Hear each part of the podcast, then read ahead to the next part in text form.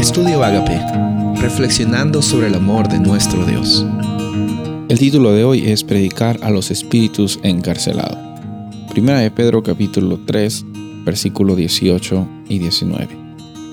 Porque también Cristo padeció una sola vez por los pecados, el justo por los injustos, para llevarnos a Dios, siendo a la verdad muerto en la carne, pero vivificado en espíritu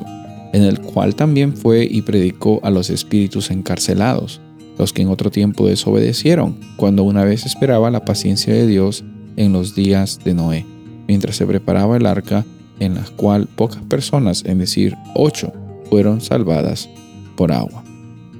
En esta ocasión eh, encontramos este versículo que menciona la realidad de la muerte de Jesús, eh, cómo es que Él padeció una sola vez para todos los, pecados de las personas, el justo por los injustos. Por medio de Él, por medio de que Él murió en la carne, nosotros también, y Él fue vivificado en el Espíritu, nosotros también podemos pasar por esa misma experiencia. Entonces, algunas personas creen que cuando aquí eh, Cristo está predicando a los espíritus encarcelados, se está refiriendo a, que mientras estaba descansando en la tumba, mientras había muerto, estaba predicando a las almas de, de las personas, específicamente de los tiempos de Noé. Bueno, eso no eh, tiene algún, algún tipo de conexión con los otros versículos o con la realidad que Dios menciona acerca de la muerte y también cómo es que vamos a, experimentar la transformación y la resurrección en la segunda venida.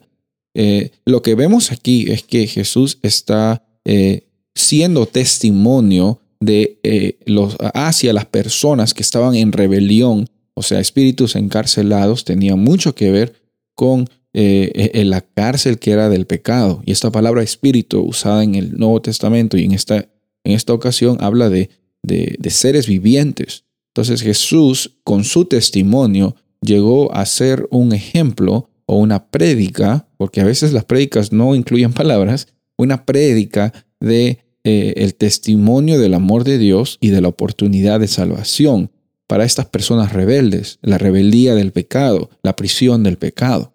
Ahora, en este contexto encontramos de que la fidelidad a Dios consiste en aceptar la muerte de Él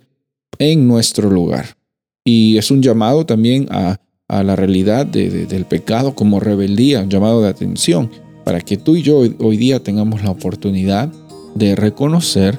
que en Jesús tenemos propósito y tenemos eh, el, privilegio de compartir, así como Cristo predicó con su vida, nosotros también con nuestra vida podemos compartir a las personas que existe un Dios real, un Dios que nos da propósito, un Dios que nos da la oportunidad de salir adelante con esperanza. Soy el pastor Rubén Casabona y deseo que tengas un día bendecido.